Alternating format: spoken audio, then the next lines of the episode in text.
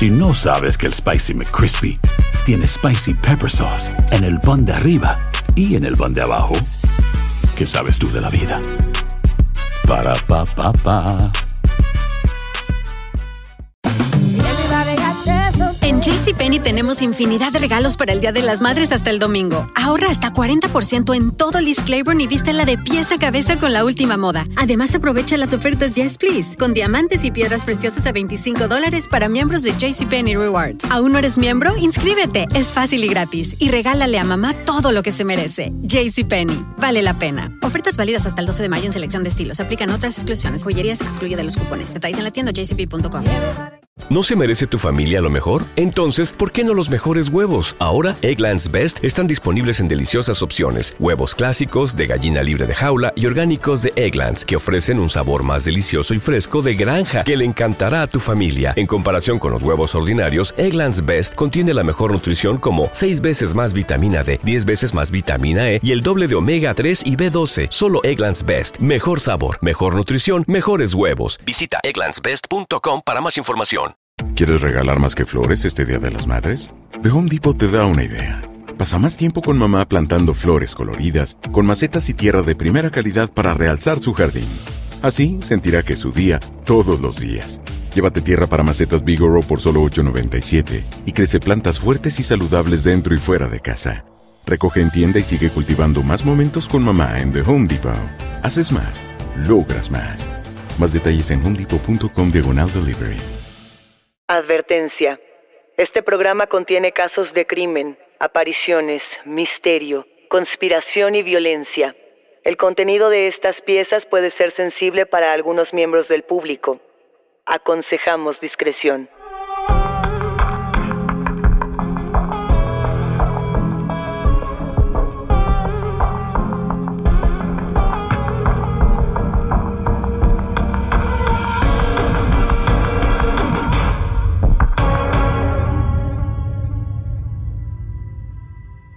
Saludos enigmáticos, bienvenidas, bienvenidos de vuelta a nuestros episodios testimoniales. Este episodio trata absolutamente de ustedes, de sus historias y de aquello que quizá no se atrevían a contar en otro sitio.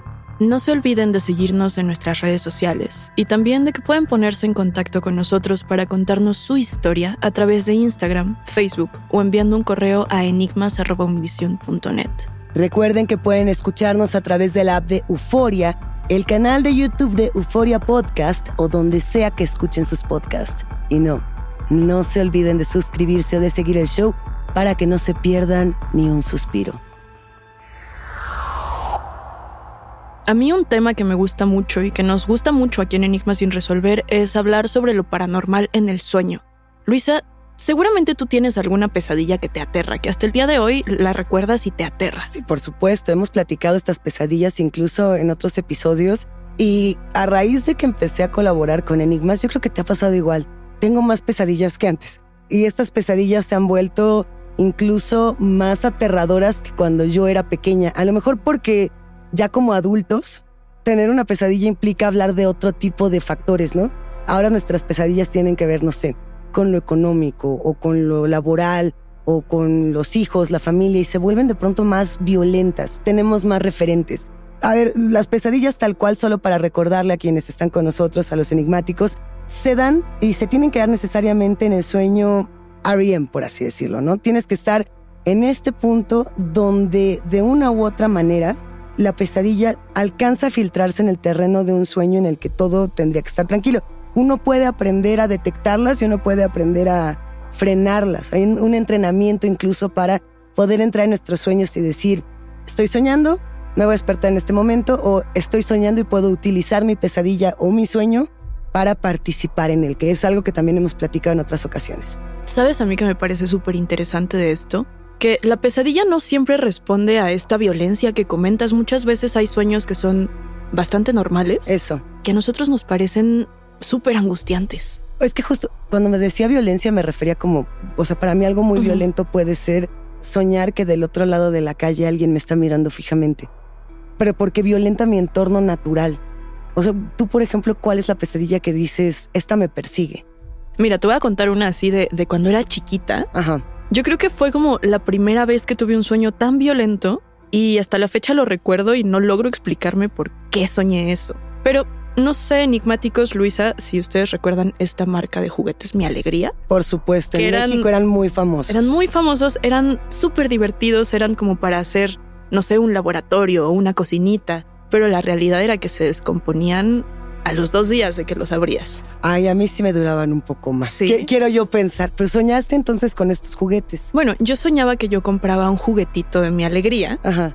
Y justamente yo recuerdo mucho esto de que se descomponían muy fácil porque a mí no me querían comprar juguetes de mi alegría porque me decían, no, porque se descomponen muy rápido y aparte tú eres muy descuidada, entonces te va a durar aún menos. Ajá.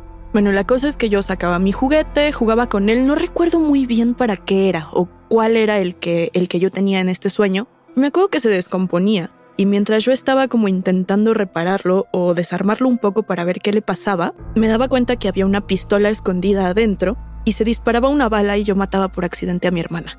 Ay. Ese fue mi primer sueño violento que yo recuerdo de la infancia. Y con ese sueño, ¿qué, qué sientes que cambió en ti o que abrió de una u otra manera en tu percepción, porque yo creo que esas primeras pesadillas, y, vaya que no vamos a hablar de nuestra primera pesadilla, será, este es un buen tema para otro episodio, pero yo siento que cuando tenemos ese primer sueño que recordamos o esa primera pesadilla, algo cambia en nuestra manera de ver el mundo, algo cambia dentro de nosotros. Sí, definitivamente. Mira, ahora no sé muy bien cómo pues, yo tenía cuatro años cuando soñé esto, entonces no sé cómo exactamente cuál fue esta cosa que cambió dentro de mí, lo que sí sé es que a esa edad es más o menos cuando nos hacemos conscientes de que, de que todos nos vamos a morir y que las personas que nos rodean se van a morir. Entonces, yo creo que pudo haber estado conectado con eso. ¿Tú tienes algún recuerdo así de, de un sueño de...? Es que sí, justamente, y no sé, este para que veas, no sé si lo hemos platicado aquí en Enigmas. Yo cuando era muy chiquilla soñaba con que iba yo a una especie de fiesta, pero yo era niña, o sea, ni siquiera tengo un referente. Yo creo que vi algo en la televisión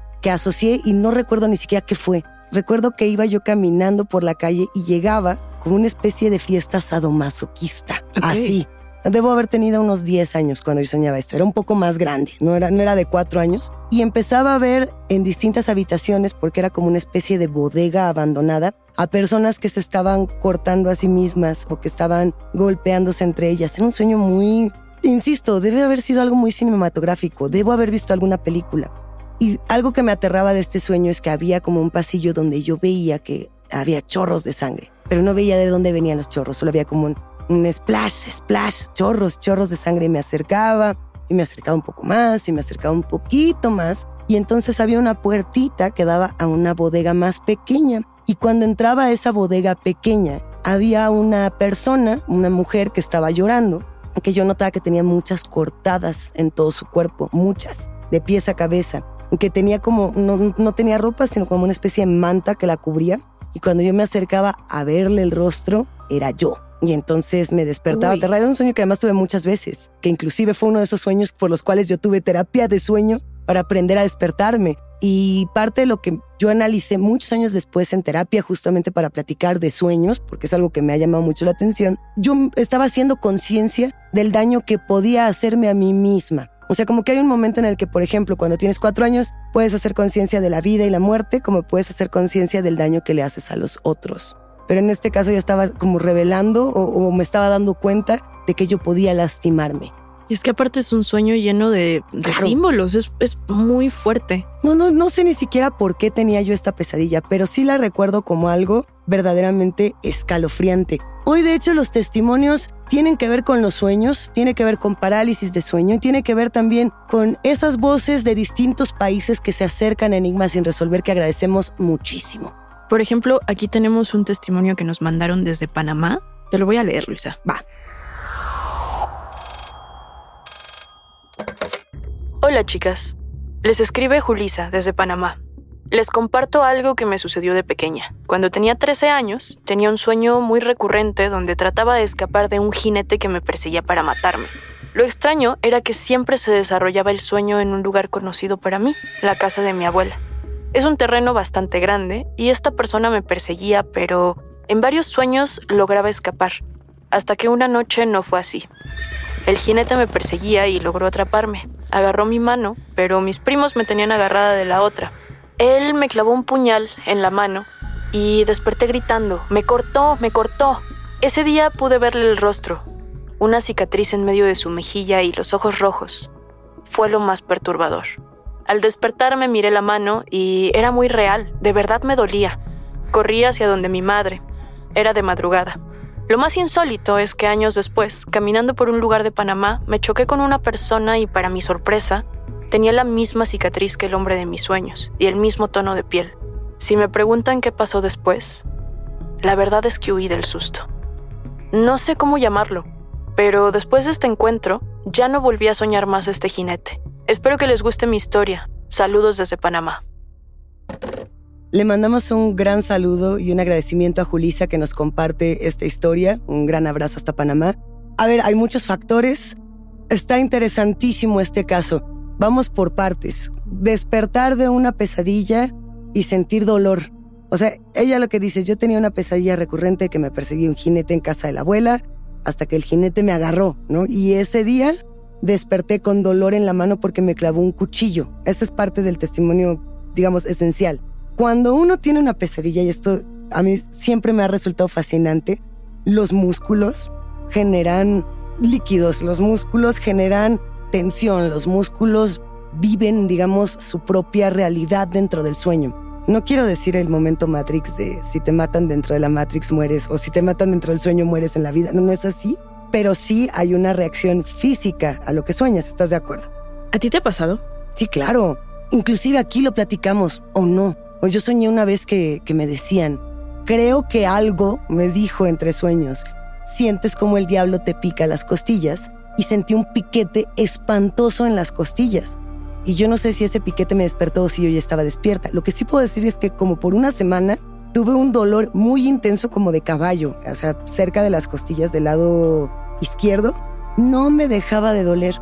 Y después de eso fue que, además, parte del estudio de los sueños lo que decía es, esa es la manifestación física de tu tensión.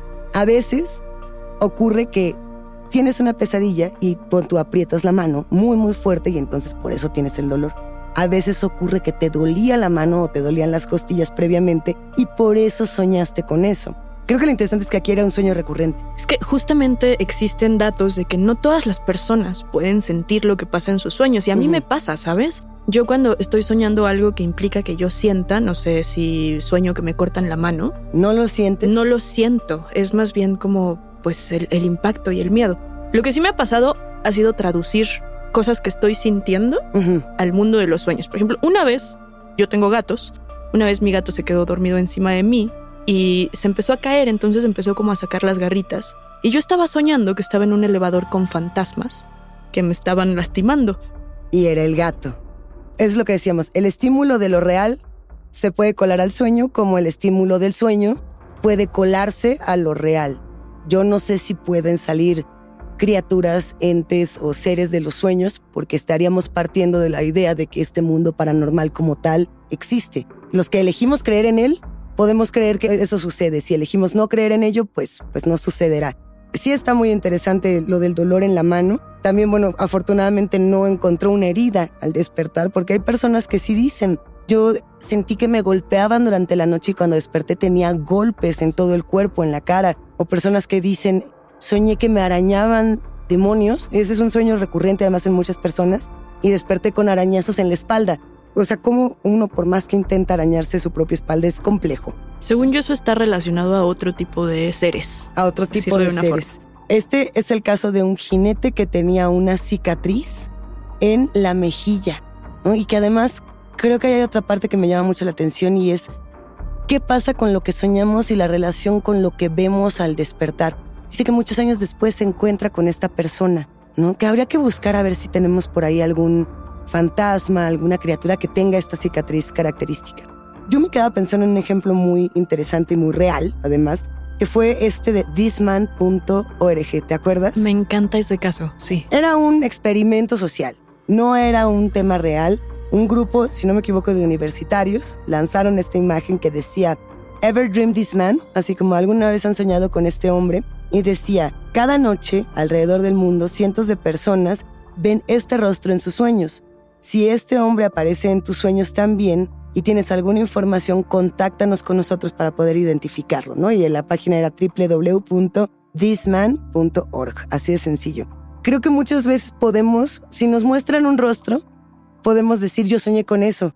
no sé si al revés funciona también. Justo eso es lo fascinante de este caso, que muchas personas respondieron a esta convocatoria con un sí, yo, yo lo he soñado, yo lo he visto, yo lo sueño diario, tal. Y no era real. O bueno, la cosa es, nosotros podemos hacer que estas cosas existan en nuestro inconsciente. Inclusive podemos, tenemos una capacidad infinita de fabricar memorias y realmente creer que sucedieron, ¿no? Aquí estaría interesante preguntarle a, a Julisa si ella cree que a lo mejor esto se manifestó o este sueño tuvo un rostro a partir de que ella vio este rostro o si realmente es un encuentro paranormal. A mí me gustaría inclinarme por la verdad paranormal. Me encantaría pensar que se cierra un ciclo y se cierra una pesadilla cuando tú la enfrentas en el mundo real.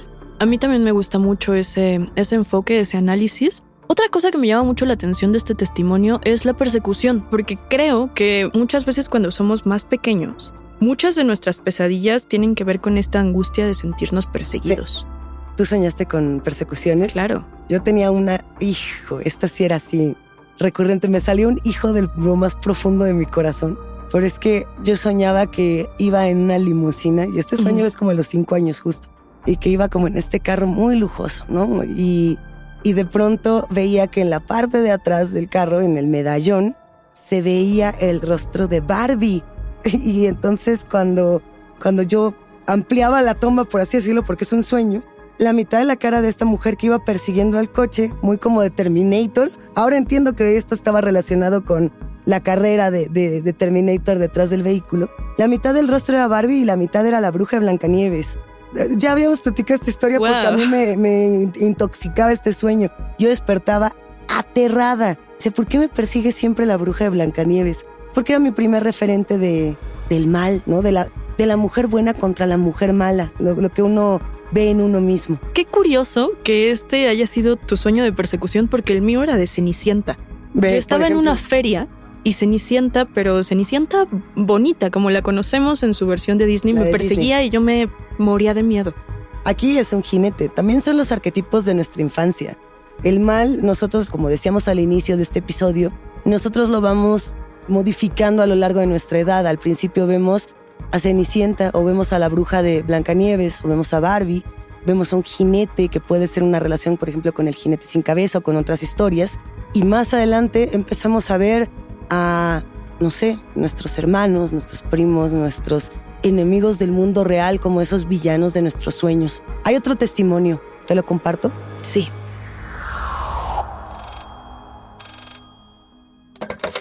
Hola enigmáticos, soy Erika y esta es mi historia. Soy de Buenos Aires, Argentina. Hace ya unos años, con mi pareja, decidimos tomarnos un fin de semana en las tranquilas islas de Delta, en el norte de Buenos Aires fuera de la ruidosa ciudad. Alquilamos una hermosa cabaña que tenía una playita que daba al río. Debo confesar que yo toda mi vida fui de percibir o de ver cosas, algunas buenas y otras malas. Y mi pareja es para nada creyente, no cree en nada. Al llegar a la cabaña sentí algo, no sabía qué. Por la noche, a la hora de dormir, sentía que desde el baño de la habitación algo nos miraba. Sin darle importancia, me terminé durmiendo. Tengo una pesadilla con un hombre que estaba en la cama conmigo y me sostenía muy fuerte, como que me jalaba hacia abajo.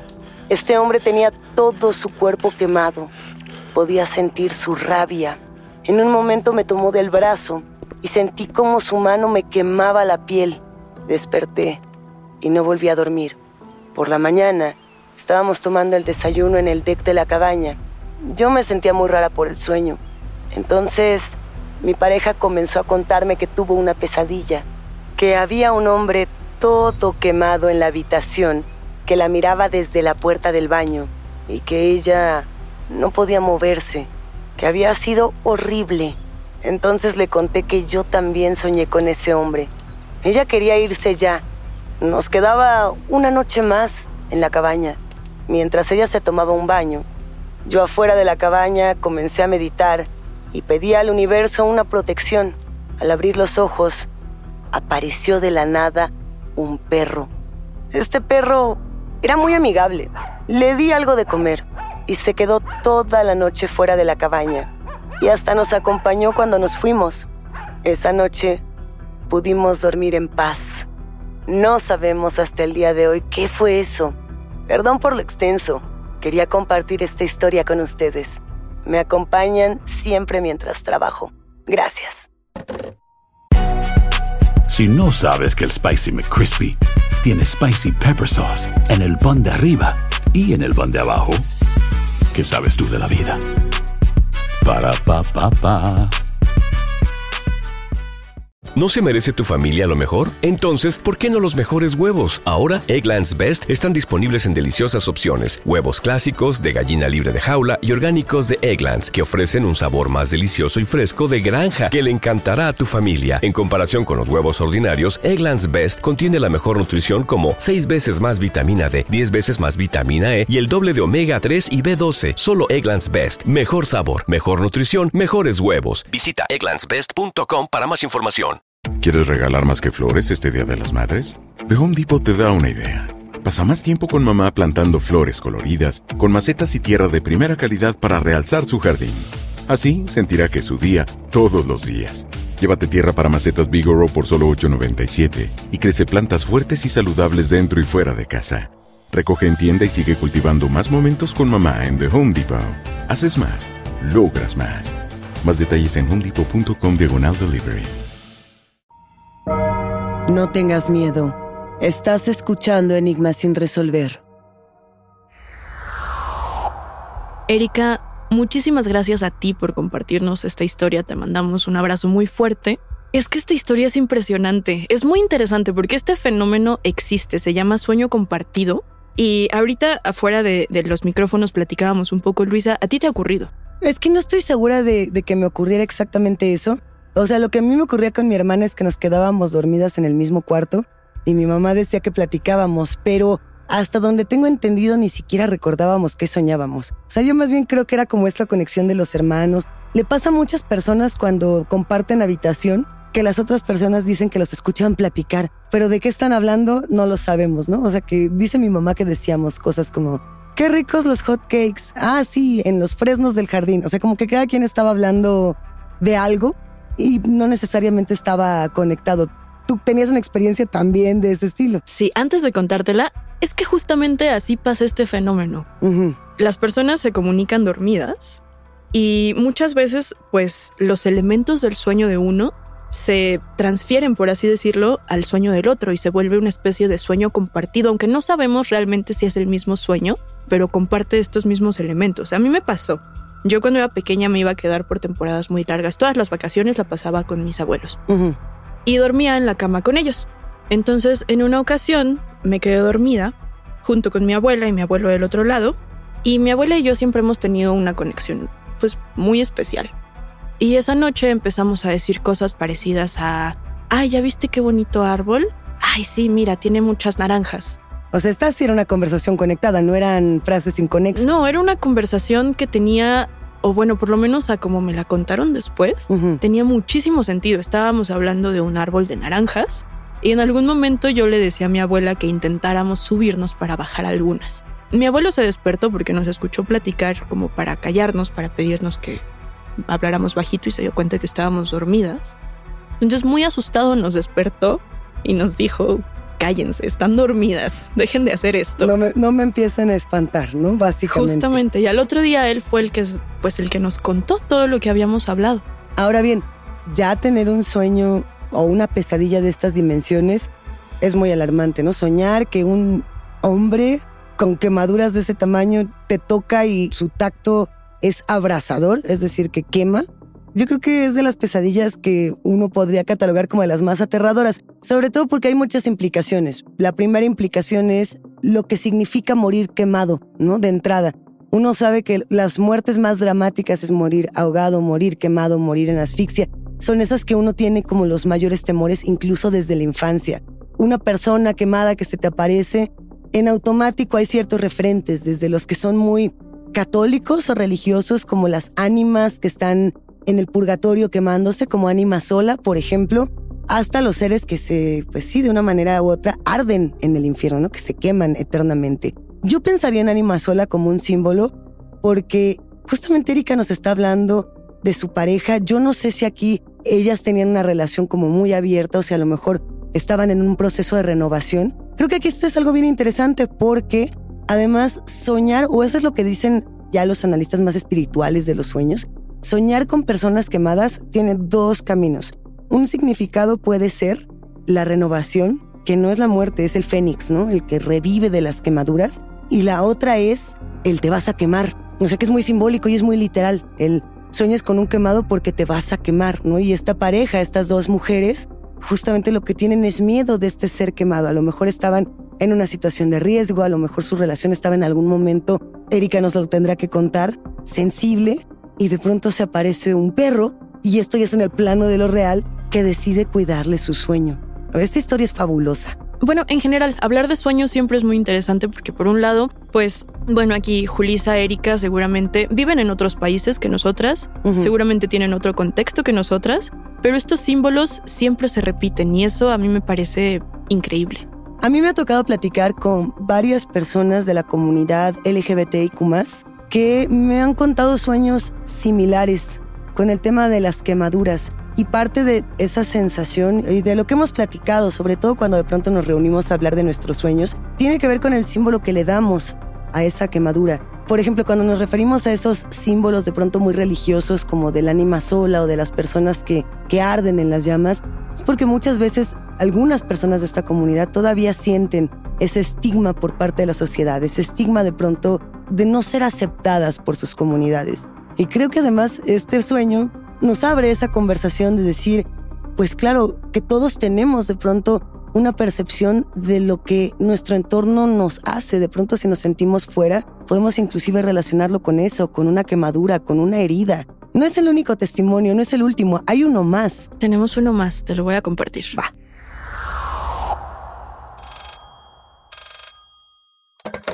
Hola, lo que les voy a contar me sucedió este año el tan afamado se te subió el muerto. Nunca me había pasado, pero la atmósfera donde sucede me saca mucho de balance. Vivo en la Ciudad de México, en una casa de inicios de 1910. Vivo con roomies. Cada quien tiene su habitación. La casa no ha sido modificada casi en su totalidad. Aún conserva mobiliario, cuadros y muchos de los muebles y la cocina y el baño completos. Yo llevo tres años viviendo ahí. La atmósfera es muy calmada. Esa noche me quedé dormido como siempre, pero desperté porque vi a alguien parado en la puerta de mi habitación. Hay una luz en las escaleras que se prende cuando hay movimiento, pero esta luz no lograba traspasar a este ente. Yo lo veía, trataba de gritar y no podía. Quería decirle quién eres, qué quieres. Pensaba que era mi roomie, alto, robusto. Dije su nombre, pero no salía nada de mi boca. Me asusté. Ya era mucho el pánico que sentía. Abrí los ojos, prendí la luz. La tan afamada hora de las brujas estaba ahí. Eran las 3.40. No pude volver a dormir. No ha vuelto a pasar de nuevo. Me llamo Oscar. Autorizo el uso de mi relato. Muchas gracias. Oscar, gracias a ti por compartirnos este testimonio, este tema de cuando se te sube el muerto, ¿no? que de pronto se vuelve muy recurrente, pero que cada uno de estos episodios, y me refiero al episodio de, de la parálisis del sueño, tiene, digamos, pequeños datos, pequeñas variaciones. En este caso, por como lo está describiendo Oscar, yo pienso que se trataba de un ataque de pánico nocturno dentro del sueño. Es decir, uno puede tener estos ataques, Daniel, estando dormido y en ese momento despertar, pero la parálisis se da porque estamos teniendo un ataque de ansiedad del tamaño del mundo, que no es lo mismo que de pronto sentir que algo se siente en tu cama y que este es un ataque repentino. O está la otra posibilidad de que realmente hay un ser ¿no? traslúcido extraño que lo está mirando en la penumbra. Yo creo que es muy interesante justo este tema de la apnea del sueño. ¿Cómo estos seres se repiten según el motivo por el cual estás teniendo pues este padecimiento, por decirlo de alguna forma? Puede ser. Es que totalmente de acuerdo, porque, a ver, una cosa es que todas y todos potencialmente podamos tener exceso de estrés, ataques de pánico, ataques de ansiedad, distintas razones por las cuales tengamos crisis durante la noche. Todas y todos podemos potencialmente experimentarlo. Pero ¿por qué se repite la visión de una persona que nos asfixia, que nos ahorca, que nos presiona, que nos jala hacia el interior de las cobijas? Esa ha sido la gran interrogante. ¿Por qué no se ve otra cosa? Aquí, separándonos un poco de la parte paranormal, yo creo que tiene un poco que ver con lo mismo que hablábamos hace un momento de por qué los símbolos en un sueño son los mismos para todo mundo sin importar su contexto. Yo creo que responde a eso mismo. Son pues nuestros mismos referentes y por eso les damos pues un cuerpo o una forma visible. Nosotros atribuimos los símbolos y aquí en Enigma sin resolver con todos estos símbolos queremos darles algunos consejos que pueden resultarles muy útiles si ustedes experimentan parálisis de sueño o si llegan a tener un encuentro paranormal de este tipo. Recordar primero que generalmente esto se da porque no estamos ni despiertos ni dormidos, no estamos en ese, en ese tránsito, en ese momento del despertar. Algunos consejos, uno de ellos es usen la respiración profunda si están experimentando un encuentro de estas características respiren profundamente, a pesar de que es algo aterrador, va a pasar. O sea, eso, eso es algo bien importante, no forzarlo, no intentar gritar, que es algo que nos decía Oscar, es como respiren profundamente y reconozcan que lo que está ocurriendo es un ataque de pánico o parálisis de sueño o este momento de un despertar muy difícil, el momento en el que uno genera esa conciencia de este es un tránsito y puede que lo que esté viendo sea real o no, es parte de un tránsito, es decir, de un de un, pasar de un lugar a otro, eso de verdad ayuda muchísimo. El otro es cierren los ojos. Vemos estas cosas y pensamos, hay una criatura frente a mí que me quiere hacer daño.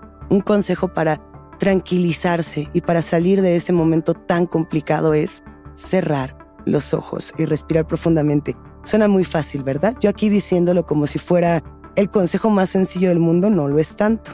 Si no pueden cerrar los ojos porque el miedo es mucho, ubiquen algo en la habitación que puedan mirar fijamente. Un ejemplo de ello, alguna vez yo tuve un, momento en el que me iba a desmayar en la calle y no me desmayé, me caí al piso pero no me alcancé a desmayar por completo. Y yo lo que veía era un caminito de hormigas y fijé la mirada en ese caminito de hormigas y el ataque de, de pánico o el estrés cesó. Entonces, utilicemos esa técnica. Cerrar los ojos si no se puede, enfocar algo, relajemos nuestros músculos. No es fácil, pero esos son algunos consejos que pueden utilizar si están teniendo una experiencia de estas dimensiones. Yo creo que todos estos hacks son pues muy útiles. La parte difícil es cuando estás en tu momento de parálisis del sueño recordarlos. Pero enigmáticos, si ustedes logran recordar estos, estos consejos, aplíquenlos. Si no lo logran, síganos compartiendo sus historias para analizarlas en estos episodios testimoniales. Hasta aquí llegamos con los testimonios. La invitación queda abierta para ustedes, quienes construyen este podcast, a que nos compartan sus voces en enigmas.univision.net y nuestras redes sociales. No se olviden de seguirnos ahí mismo. Recuerden que pueden escucharnos en la app de Euforia, la página de YouTube de Euforia Podcast o donde sea que escuchen podcast. Denle follow o suscríbanse al show en donde sea que nos escuchen y así no se pierden ni un momento de enigmas sin resolver. Yo soy Luisa Iglesias y nos espantamos en el próximo episodio.